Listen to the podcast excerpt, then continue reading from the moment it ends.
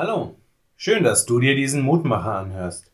Mein Name ist Martin Slenska und ich bin Pfarrer in Herborn-Seebach. Es ist eine echte Herausforderung.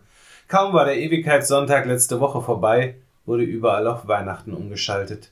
Und mir persönlich gehen all die Weihnachtslieder, die jetzt schon im Radio rauf und runter zu hören sind, schon jetzt gehörig auf den Keks. Warum müssen wir Weihnachten so unbedingt nach vorne ziehen? Klar, wir leben in einer Welt und in einer Zeit, in der wir uns so sehr danach sehnen, dass die Dunkelheit durchs Licht vertrieben wird. Und wir wollen doch alle, dass der Mist, mit dem wir in dieser Welt konfrontiert sind, endlich hinter uns liegt. Wir haben keine Lust mehr darauf. Wir haben keine Lust darauf zu erleben, dass wir in unseren Möglichkeiten begrenzt sind. Viel zu sehr haben wir uns daran gewöhnt, alles bestimmen und verändern zu können. Ja, wir haben so viel geschafft und so viel aufgebaut.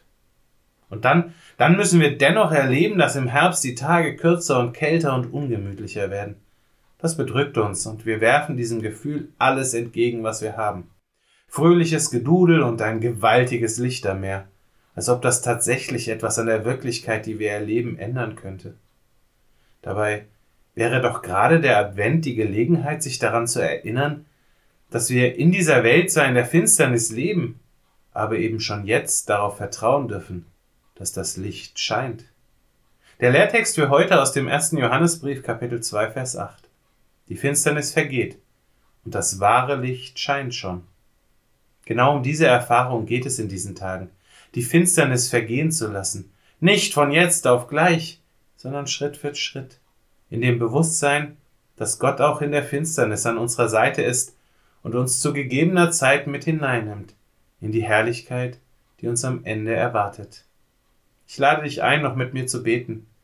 Lieber Herr Jesus Christus, du kommst uns entgegen. Auf deine Ankunft bereiten wir uns in diesen Tagen des Advents vor. Wie gerne würden wir dich dabei einfach so an unsere Seite zitieren und sagen, jetzt bist du gefälligst da. Aber wir merken immer wieder, dass das nicht funktioniert. Und das tut weh. Denn wir brauchen dich. Wir brauchen dich so sehr.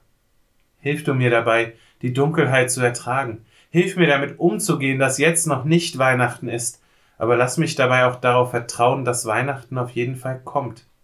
Hilf mir, mich auf diesen Moment vorzubereiten, nicht nur auf diesen einen Tag, auf dieses eine Fest, sondern auf deine Ankunft in mir. Amen. Auch morgen gibt es an dieser Stelle wieder einen neuen Mutmacher. Für heute wünsche ich dir nun einen guten und gesegneten Tag.